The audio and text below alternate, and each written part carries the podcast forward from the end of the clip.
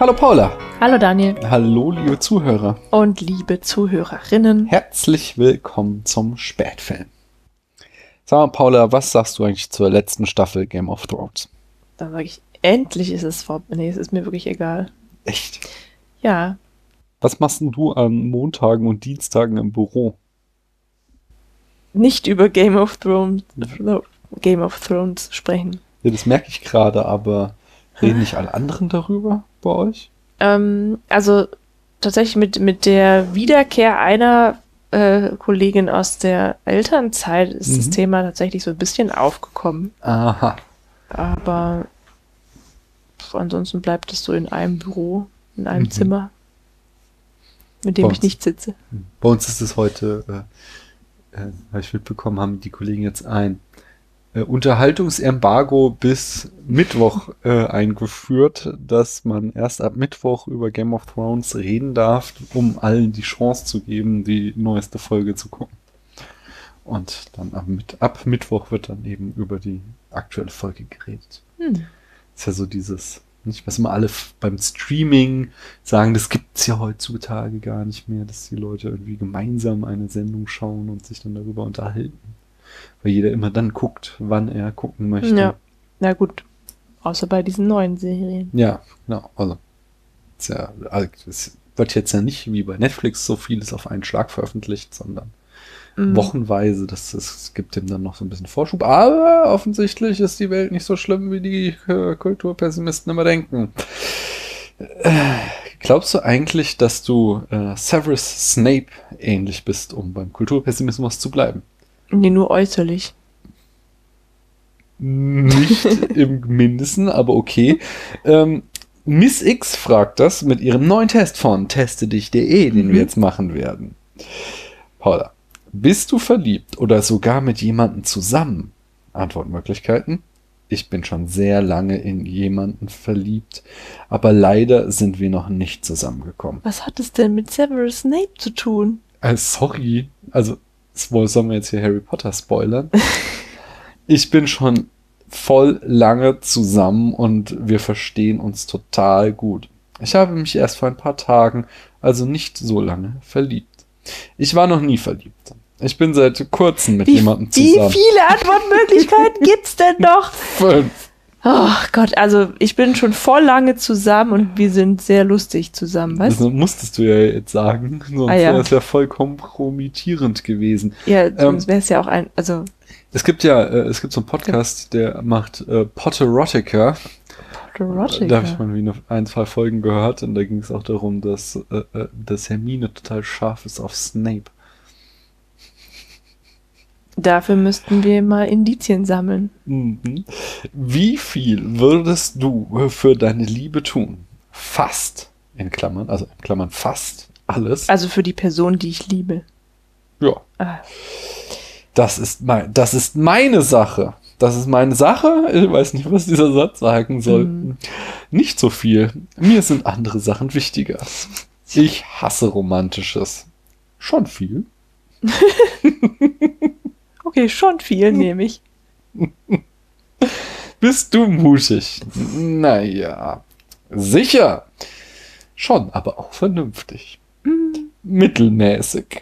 Nein, eher nicht. Mittelmäßig? Mittelmäßig. Ich bin mittelmäßig mutig. Wie lange merkst du dir Sachen, die andere dir angetan haben? Also Für immer. In Klammern also schon schlimme Sachen.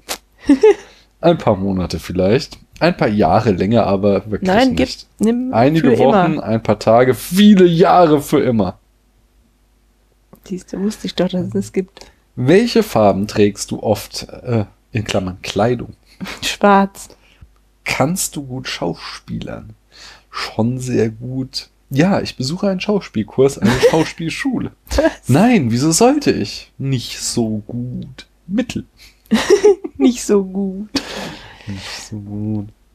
In welchem Hogwarts-Haus wärst du gerne? Ravenclaw, Gryffindor, keines, Hufflepuff oder Slytherin?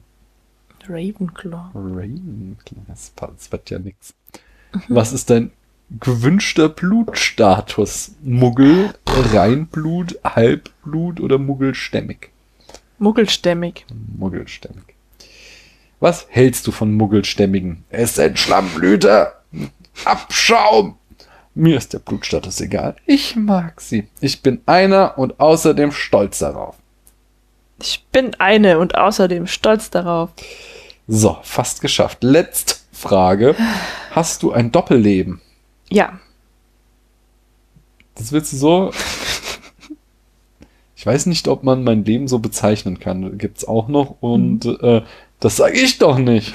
Das sag ich doch nicht. Oder willst du doch Ja nehmen und dann von deinem Doppelleben Nein, komm. Kommen wir zur Auswertung. Bist du Severus Snape ähnlich?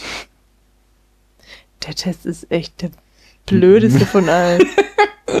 Mehr als die Hälfte von dir ist wie Snape. Ganz so wie er bist du aber auch nicht. Hm, Ach eher ja. mittelmäßig. Man kann Menschen ja gar nicht in Hälften teilen. ich hoffe, euch hat mein Quiz gefallen. Bis bald. Also Miss X, ich fand's ganz große Klasse. Nee. Richtig Tut mir leid, aber weil du hast bestimmt andere Qualitäten, Miss X. Wie himbeercremig fand ich's. Du in den Charts, da landete High Noon übrigens auf Platz 30, einem guten 30. Platz. Ist ja Mhm. mittlerweile schwer, da oben reinzukommen bei uns, nicht? Mhm. Und äh, wir besprechen heute einen Film in 500 Sätzen, weil die Sumi uns schon vor einem Jahr eine iTunes-Rezension geschrieben hat und äh, sich dabei gewünscht hat, dass wir diesen Film äh, für sie in 500 Sätzen Ach, zusammenfassen. das ist für Sumi. Genau, und auch ihr könnt äh, und ihr könnt euch einen Film wünschen, den wir für euch in 500 Sätzen zusammenfassen. Und entsprechend müsst ihr uns nur dafür eine iTunes-Rezension schreiben und euch dann anschließend den Film wünschen. Genau, ihr müsst nur ein paar Sätze schreiben. Daniel schreibt 500 Sätze. Während ihr das jetzt macht, Mhm. besuchen wir wieder mal Proust. Und ich frage dich, Paula, wer ist denn eigentlich dein Lieblingsschauspieler? So viele Fragen immer. Oh. Mein Lieblingsschauspieler ist Joachim Phoenix. Oh, cool, den habe ich auch. Und Mhm. ähm, willst du begründen, warum? Weil der so viele Gesichter hat. Nein, ähm, der, ich finde den einfach sehr stark in seinem Auftreten und in seinem Schauspiel und er spielt überzeugend und er kann so viele, er kann so verletzliche Charaktere spielen, aber auch so mutige oder auch mittelmäßig mutige. Er hat ein großes Repertoire. Mhm. Ich habe mal, ich glaube bei Christian in der Second Unit gesagt, ähm, Joaquin Phoenix hat nicht nur in guten Filmen mitgespielt, aber er ist in jedem Film gut. Und dazu stehe ich. Außerdem, Das war ein schöner Leitsatz. danke, danke. Außerdem äh, habe ich aber noch eine Zweitwahl und das ist Henry Fonda. Den finde ich auch ganz große Klasse. Ich glaube, es ist ein Chiasmus. Ein Chiasmus? Mhm. Was heißt das? Das ist so ein, äh, ein, ein literarisches äh, Spiel, ein Begriff. Hm. Ah, ja. Muss ich nochmal nachschlagen. Was war das letzte? Henry Fonda. Ja, was Ich mit habe dem? mich, äh, den finde ich auch ganz große Klasse. Äh, äh, besser noch als ein Chiasmus, finde ich den. Wer ist Henry Fonda? Der Vater von Jane Fonda, der, der spielt, ähm, aber da ist er voll gegen seinen Type gecastet, Mhm. aber da spielt er den Bösen bei ähm, Spielen wie das Lied vom Tod. Er spielt den Guten in die Zwölf Geschworenen und keine Ahnung, ich habe so, als ich mich damals mal äh, durch die Filmgeschichte geguckt habe und aus jedem Jahr einen Film geguckt habe, habe ich so eine ganze Reihe Henry Fonda Filme geguckt. Ich glaube, er spielt nämlich auch in dem hier ähm, äh, Früchte des Zorns, den ich mir gewünscht habe, spielt er nämlich auch mit. Und ich finde ihn echt großartig. Ein toller Schauspieler. Hm. Classic Hollywood. Damit kann man mich ja immer einfangen. So nämlich Jimmy Stewart wäre auch ziemlich weit oben gewesen, aber Henry Fonda ist noch besser. Fruits of Rage. Nee, The Cra Ra- Wrath. Grapes of Wrath. Ah ja. Die, also eigentlich die Trauben des Mhm. Zorns dann, aber auf Deutsch haben sie es die Früchte des Zorns genannt. Ja, bis dahin, äh, das habe ich jetzt schon mal gesagt, ich muss mir eine andere Überleitung ausdenken. Während wir hier äh, zornige Trauben essen, überlegen wir uns eigentlich, was macht denn eigentlich Shia LaBeouf? Und gar nichts macht er, aber ähm, er hat was gemacht, nämlich ja mal den Film Borg vs. McEnroe. Mhm. Und ähm, da hat er John McEnroe gespielt und jener John McEnroe wurde neulich so im Interview gefragt, was hältst du denn eigentlich von dem Film? Und ähm, er sagte, er war ein bisschen enttäuscht, dass weder er noch Björn Borg ähm, äh, für den Film konsultiert wurden. So wird einmal ein Film über dich gemacht und niemand fragt dich, wie es Mhm. denn wirklich war. Das fand er so ein bisschen schade. Ja, das kann ich verstehen. Ja. Und ähm, aber er fand es schon ganz okay, Shires Porträt von ihm. So eine 8 von 10, hat er gesagt. Aber das, was ihn wirklich äh, gestört hat, waren die Beine von Shire. Die wären nämlich viel zu dünn. Er hätte noch nicht so dünne Beinchen gehabt. Er hätte gute, muskulöse Beine gehabt und dann nehmen die da dieses dürre Weißbrot. Früchtchen. Dürre Früchtchen, genau, mit seinen Stängelchen unten dran. Das hat ihn offensichtlich schon sehr gestört. Aber die Performance war wohl so ganz okay. D- Erzähl du, ach so, nee, genau. Erstmal müssen wir sagen, äh, wollen wir mal anfangen. Fangen wir doch mal an. Wie hat denn, nee, erstmal, oh Gott, ich bin ja heute vollkommen durch den Wind. Du bist zu müde. Ich bin zu müde. Was haben wir denn geguckt, Paula? Na, Tank Girl für Sumi Ja, und wie hat dir und für denn, uns. Ja, natürlich. Ich wollte ihn schon immer mal sehen. Und wie hat er dir gefallen? Gut, hat er mir gefallen. Ich fand ihn cool. Ich fand sie cool auch. Sehr. Gab es nichts, was dich gestört hat an dem Film? Doch, schon. Schon. Also, ähm, ich fand sie so ein bisschen ähm, auf so eine gewisse Art oberflächlich, weil sie so schreckliche Hm. Sachen erlebt hat und das hat sie völlig kalt gelassen. Aber ich fand sie ansonsten irgendwie so einfach extrem witzig und so schön schräg und so Mhm. stark. Ja. No. Voll emanzipiert. Top. Ja, mich hat ja Und die Känguru-Kerle, also die fand ich irgendwie echt. die Känguru, die von der Armee gezüchteten Superkrieger Känguru-Menschen. Also die fand ich hässlich. Mit Ice-T als einem der Kängurus. Die fand ich auch richtig scheiße. Ja, der Film war einfach echt durch. Nicht? Der war, Mhm. da war so viel durchgeknallte, vollkommen bekloppte Sachen drin. Was ein bisschen den Reiz ausgemacht hat, aber auch mich manchmal echt ermüdend fand. So. Ja. Weil es so ein Staccato an durchgeknallten Ideen war, dass mich das teilweise doch ein bisschen fertig gemacht hat. Ja, ja. Ähm, erzähl Hm. uns doch mal die Eckdaten, Paula, zu diesem wunderbaren Yes. Film. I will. Ah, genau, das ist nämlich auch quasi ein Film aus unserer Reihe, äh, unserer Regisseurinnenreihe, aber dazu gleich. Erzähl doch mal, aus welchem Jahr er stammt. 1995. Und selten hat man es einem Film stärker angesehen, dass er aus den 90ern kommt, als diesen. Die Regie führte Rachel Talalay. Mhm.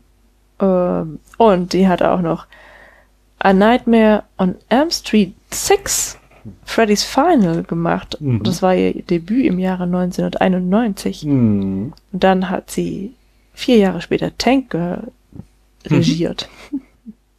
Danach eigentlich nur noch Fernsehen gemacht. Unter anderem war sie Resi- Regisseurin bei Ally McBeal, Supernatural, Sherlock, Doctor Who. Mhm. Das ist ja fetzig. Ja, Sherlock doch auch.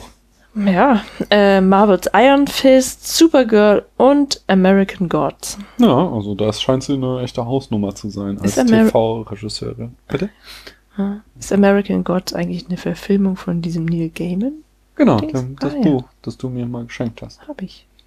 Ich habe die erste Staffel, glaube nicht zu Ende geguckt. Und es war gar nicht darin, ähm, weil es so schlecht war, sondern einfach nur, weil ich in der Zeit, glaube ich, irgendwie fünf Serien gleichzeitig geguckt habe und dann irgendwann so die Lust am Serienschauen verloren habe. Ich schaue ja heutzutage auch kaum noch Serien, weil ich so ein übersättigt bin einfach davon, dass ständig neue Serien rauskommen. Na, du kannst nicht mehr tragen, dass sie irgendwann zu Ende sind und du dann nee, das nicht mal. die Das Zeitgenossen wieder verlierst. So, ich habe so viele Serien angefangen und das ist so irgendwie, es ist so anstrengend. Das ist so ein Fernsehguckstress, habe ich mir irgendwann gesagt. So, nö, da gucke ich lieber einen Film. Dann setze ich mich anderthalb Stunden hin und dann ist die Geschichte abgeschlossen und ich muss nicht irgendwie wieder ein Jahr warten, bis es weitergeht und so weiter und so fort. Und das bei 20 Serien. Tja. Wir hatten so das Drehbuch geschrieben von. Teddy Serafian. Mhm. Er oder sie hat auch Terminator 3 geschrieben. Ich glaube, es sind er. Und die ganze Story basiert auf dem Comic von Alan Martin und Jamie Hewlett. Mhm. Die Produktion wurde durchgeführt von Penn Densham, John Watson und Richard Barton Lewis. Genau.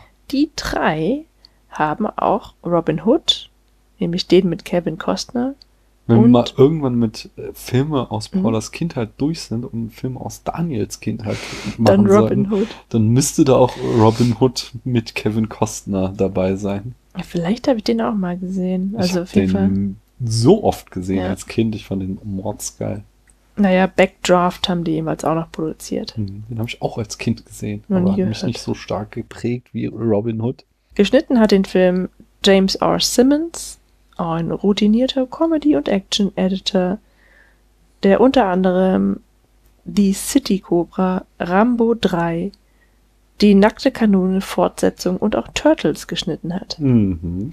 Die Musik wählte aus Greeby Re Revell. Mhm. Keine Ahnung, wie der Vorname ausgesprochen wird, ja. Ähm, er oder sie hat auch die Musik für The Crow und Tomb Raider gemacht. Mhm. Oh, The Crow habe ich auch noch nicht gesehen. Ah, den habe ich gesehen, habe ich glaube ich damals im Kino gesehen, weil das so ein, ist ja, äh, das war damals so das große Ding, der Sohn von Bruce Lee, Brandon Lee, spielt die Hauptrolle und der ist ja während der Dreharbeiten verstorben.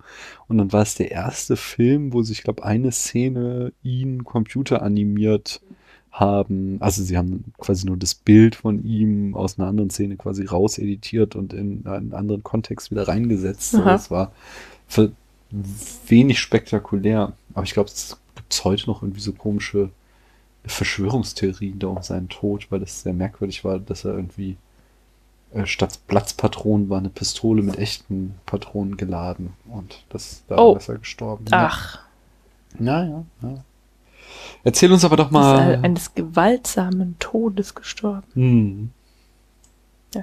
Wer hier Also, so mitspielt. Ja, äh, genau. also als Tankgirl Laurie Petty, Ja. einfach genial. Ja, ich Ja. dachte äh, erst ist es Trinity, als ich sie sehe, aber dann haben äh, ich äh, die IMDb bemüht und festgestellt, ich habe sie mit einer anderen Freundin von Keanu Reeves verwechselt, nämlich sie spielt den Love Interest bei Breakdown, äh, Breakpoint, gefährliche Brandung, den wir ja auch schon besprochen haben.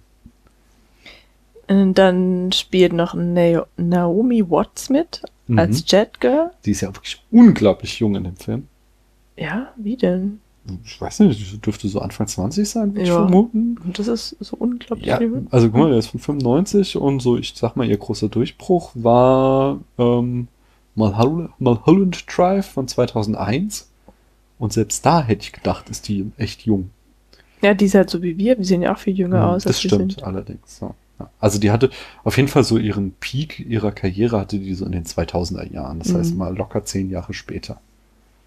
Würde ich mal behaupten. Und die ist auch immer noch nicht weg vom Fenster. Ich habe gerade überlegt, dass ich wieder meine, meine Alterskategorien irgendwie nochmal neu sortieren muss, ja. Mhm. Weil früher dachte ich ja immer, wenn man 70 ist, dann ist man schon so ein Greis, ja, Hm. völlig dehydriert und bewegungsunfähig und Mhm. so weiter, aber das ist ja gar nicht so. Und ähm, mir ist heute aufgefallen, ich habe zu jemand, zu einer Person, die Anfang 20 ist, habe ich gesagt, die sieht aus wie 40. und ich bin fast 40, aber ich sehe ja nicht so aus. Und mir fällt auch gerade überhaupt niemand ein, der so aussieht mit 40. Also so der Kleidungsstil, ja. Sie Hm. sieht ja eigentlich eher aus wie 50. Du meinst, 50 ist das neue 40? ja, kann gut sein, ne? Ich muss ja mal den, so einen schönen Tweet, den ich mal gelesen habe, denken, der da lautete, ähm, äh, 40 ist das neue 30, sagte er. Ich hätte ihm ja widersprochen, aber ich hatte Angst, dass er mit seinem Rollator in die Spree fällt. dass er vor Schreck mit seinem Rollator in die Spree fällt. Hihihi. Wer hat noch so mitgespielt? Äh, Malcolm McDowell hat Casley gespielt. Mhm. Berühmt für seine Rollen als Bösewicht. Zum Beispiel bei Star Trek und Clockwork Orange. Ice-T als T-Saint. Ice-T. Iggy Pop als Redface. Und Duff Jones oder Dow Jones hatte eine kleine Rolle als einer der Ripper. Weißt du, wer da, da, Duck, Duck Jones heißt? Der glaube ich Duck Jones. Weißt du, wer das ist? Nö. Duck Jones spielt äh, unter anderem Saru bei ähm, Ah, äh, bei der. Star Trek und den Fischmann bei Dingsterbumster bei Underwater Love. Nee. äh, äh, Fischsex. nein, Äh, Wat- Shape of. Water. The Shape of Water, genau. Da spielte das, das Monster und genau, Saru bei Star Trek Discovery. Und den Faun bei äh, Pan's Labyrinth und so. Also der ist immer, das ist typisch, dass er hier halt auch wieder in so einem Ganzkörperkostüm ja, aber steckt. Känguru ist ja Ja, im Vergleich dazu. das stimmt. zum Aber das ist jetzt schon so sein Markenzeichen. Der ist halt, wie gesagt, so zwei Meter groß und Mhm. super dünn und da passt das immer gut. Ja, ja, äh, der Film, der hat auch was gekostet, oder? 25 Millionen Das Dollar. ist schon ein dickes Budget. Voll. Mhm. Äh, oh Mann. Und das Ja. Spei Einspielergebnis nur 6,6 Millionen weltweit. Mhm, Er ist voll gefloppt. Das ist ja gesehen, so, eine- krass. so eine Liste ähm, Warum? bei der Box Office Mojo die erfolgreichsten Filme mit äh, weiblichen Actionheldinnen. Und ich so, oh, da steht er noch auf der Liste drauf. So, Mensch, das hätte ich ja nicht erwartet bei nur 6,6 Millionen. Aber er war dann halt auch der zweitschlechteste Film. also Hm. noch weniger, weiß ich gar nicht. Ich glaube, Elektra oder irgend, irgend so ein anderer recht schlechter Film äh, mit einer weiblichen Hauptrolle hat noch weniger eingespielt. Aber der ist äh, grandios gefloppt. Schade. Ja. Und welches Genre haben wir hier? Action, Comedy, Comic-Verfilmung. Gut, das war das. ja. Und dann kommen wir zum Hauptakt des heutigen Abends, nämlich der Das Handlung. ist ja auch eine Dystopie. ja, okay, das, das steht, da bin ich dabei. Science Fiction. Mhm. Mhm. Äh, die, die Handlung in 500 Sätzen circa tragen wir jetzt vor. Der Film beginnt mit einem Vorspann im Comic-Stil. Ich hoffe, dass der nicht relevant war, denn ich habe nicht aufgepasst, aber er war sehr lang. Wir befinden uns in der Postapokalypse, genauer gesagt im Jahr 2033. Also haut noch mal auf den Putz und fliegt die nächsten 14 Jahre jedes Wochenende mit Ryanair herum, denn danach ist Schluss damit. Die Welt von Tank Girl jedenfalls hat ein klitzekleines Wasserproblem. Ihr wisst schon, überall Wüste und so. Auftritt unserer Heldin. Mal wieder mit einem Nausicaa-Zitat. Gibt es eigentlich irgendeine Actionheldin, die sich nicht auf Nausicaa beruft? Tank Girl, die zu diesem Zeitpunkt noch Rebecca ist, lebt mit ihren Freunden in einem Punker-Kibbutz mitten in der Wüste, züchtet im Keller Pflanzen, die verdammt nach Cannabis aussehen und veranstaltet weirde Sexspielchen. Dummerweise ist die Punker-Kommune im Besitz einer der letzten Wasserquellen, was dem superbösen Wassertycoon Alex, äh, Dr. Zoran, äh, Kesley gar nicht gefällt.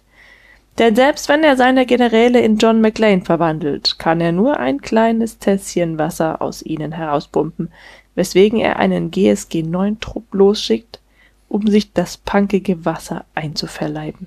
Dummerweise müssen dafür alle Punks abgemurkst werden, außer Tank Girl, obwohl sie sich bei einem Ölwechsel alle Mühe gibt, und dem kleinen Mädchen Sam. Kesley ist jedenfalls so begeistert von Tank Girl, dass er sie sofort rekrutieren will, was die aber noch schlechter findet als unsere Tochter Broccoli. Ein bisschen Arbeitslager, 90er Jahre Musik und eine Sanddusche später lernt Tank Girl die wirklich blutjunge Naomi Watts kennen und nach einigem Hin und Her, bei dem Cassidy ziemlich kopflos agiert, um die super krass gefährlichen Rippers zu besiegen, klaut Tank Girl den namensgebenden Panzer. Jet Girl passenderweise einen Jet und die beiden verduften in einer Szene, die wirkt wie Mad Max auf Speed. Tank Girl und die erstaunlich junge Naomi Watts finden heraus, dass Sam in einem Bordell eingesetzt werden soll. Die beiden verhindern das und zwingen nebenbei die Madame des Etablissements noch eine ziemlich coole Revue-Nummer zu Let's Fall in Love aufzuführen. Haben wir eigentlich klar gemacht, dass der Film absolut durch ist? Doch das Happy End wird unterbrochen, als die Schergen des wassernotgeilen Kesley kommen und Sam wieder gefangen nehmen. Das nehmen Tank Girl und die unwahrscheinlich junge Naomi Watts zum Anlass, erstmal einen Spaziergang in der Wüste zu machen, wo sie auf die Rippers treffen. Vom Militär gezüchtete Kängurumenschen und der Grund, warum Ice-T noch heute seinen Agenten verflucht. Nach ein bisschen 90er-Mucke, einigem Hin und Her, das so durchgeknallt ist, als hätte jemand mit Känguru-DNA einem Mac Max-Fable und mindestens fünf Joints zu viel das Drehbuch geschrieben, hüpfen die Känguru-Menschen, Tank Girl und die außergewöhnlich junge Naomi Watts zum Showdown. Tank Girl gewinnt in einem kopflosen Kampf gegen Casley. Sam wird aus einer Röhre gezogen und zu 90er Mucke surfen die Heldinnen als Comicstrip in den Sonnenuntergang. The End. Ja, äh, du bist gar nicht drauf eingegangen, dass die so, dass sie so oft ihre Klamotten und ihre Frisur wechselt. Dafür hat sie immer Zeit. Für eines, also von einer Szene zur nächsten. Mhm, mhm, mhm. Aber sie hat jemals Ahnung von Style. 90er Jahre Style. Ich finde es echt ziemlich cool. Meinst du, die Zeit ist reif wieder für Neonkleider, Bauarbeiter, Look, äh, silberne Klamotten und so Sachen? Ähm, Die Kombination aus eng und super weit. top. Ja, ähm, da, das war's schon, nicht? Äh, heutige Ja. Folge mal wieder erstaunlich kurz, aber äh, bevor wir Tschüss sagen, müssen wir noch unserer äh, Chronistenpflicht Genüge tun und den Film auf einer Skala von 1 bis 100 Punkten bewerten. Trotzdem, Ja, die 500 Sätze, die gehören da rein. Boah, also er war tatsächlich relativ schlecht, aber ich muss ihn unbedingt nochmal angucken. Deswegen kriegt er von mir 75 Punkte. Hm, hm, hm. Ich gehe tiefer, ich. Kultstatus hat er auch. Bei mir schon. Ach ja. Und sie ist schon cool. Ja, der war mir zu 90er. Ich, boah. 57. Um den Zahlendreher Ja, zu machen. Dachte ich mir doch gerade. Und Ja, das ist doch Vollkommen bewusst. gelaufen. Nee, absolut. So schlecht. Ja, ich, also er ist schon so über der Hälfte, weil ich hatte schon meinen Spaß, aber ich saß auch oft da so, what's happening? also es war schon, er war schon echt unglaublich durchgeknallt. Jo, finde ich aber auch nicht schlecht. ne? Es chargierte immer so zwischen, hey, oszillierte zwischen, hey, richtig lustig und äh, geh weg, ich will das nicht sehen. Hm. Ja, Na gut. haben ihn eingesortiert. Ähm, wie gesagt, schreibt uns eine iTunes-Rezension, wenn auch ihr einen Film in 500 Wörtern habt, haben wollt. Sätzen. Äh, Sätzen sind genau, ist ja auch egal. Und äh, als nächstes werdet ihr hier bei uns etwas zu dem großen Diktator von Charlie Chaplin hören. Bis dahin, macht's gut. Tschüss. Tschüssi. Man hört sich.